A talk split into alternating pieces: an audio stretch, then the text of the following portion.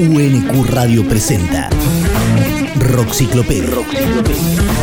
Breves historias del rock nacional.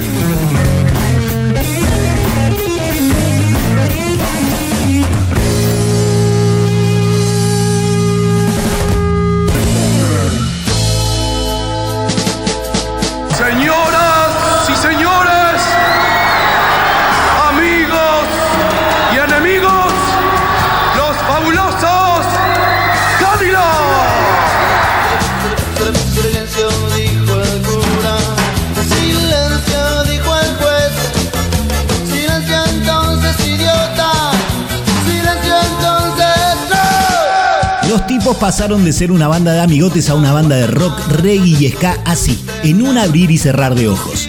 De no saber tocar a ser una de las bandas más influyentes del rock sudamericano, hay un pasito y pocos pueden darlo. Esos fueron ocho tipos que decidieron además llamarse los fabulosos Cadillacs.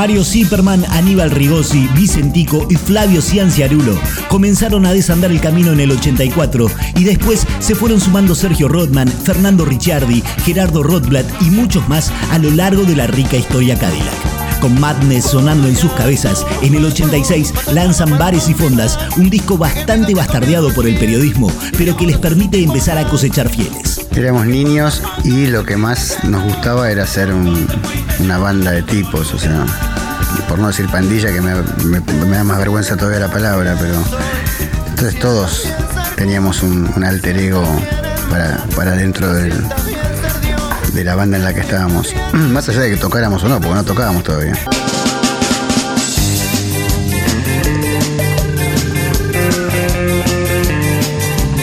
En el 87 explotan con Yo Te Avisé, metiendo disco de doble platino y de ahí en adelante, la gloria. Empiezan a girar por toda América y a grabar con artistas internacionales reconocidos.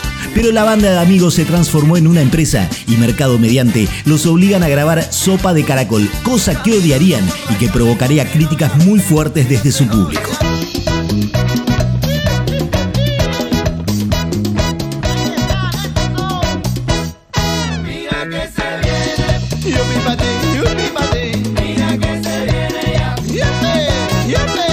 Decadencia, venga. Después del episodio caracolero, se ponen con todo y sacan el león y vasos vacíos. Ahí, como punta de lanza, aparece el tema que terminará por llevarlos a las tribunas y al panteón del rock argentino, Matador.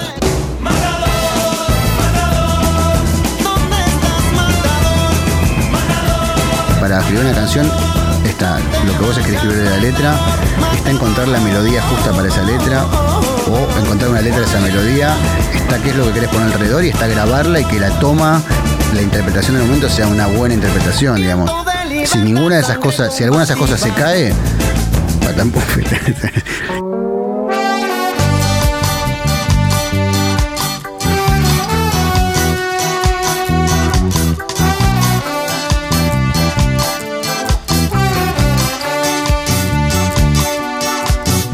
Los Cadillacs solo fueron increyendo desde que aparecieron en la escena. Hicieron de todo y más. Sonaron clásicos, sonaron experimentales, fueron crudos con Ariel Minimal en la guitarra o sutiles cada vez que Rodman agarraba la lapicera.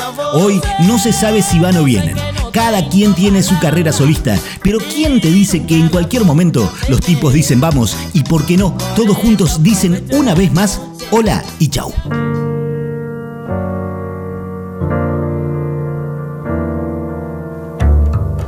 En Rockciclopedia escuchamos a los fabulosos Cadillacs con los condenaditos.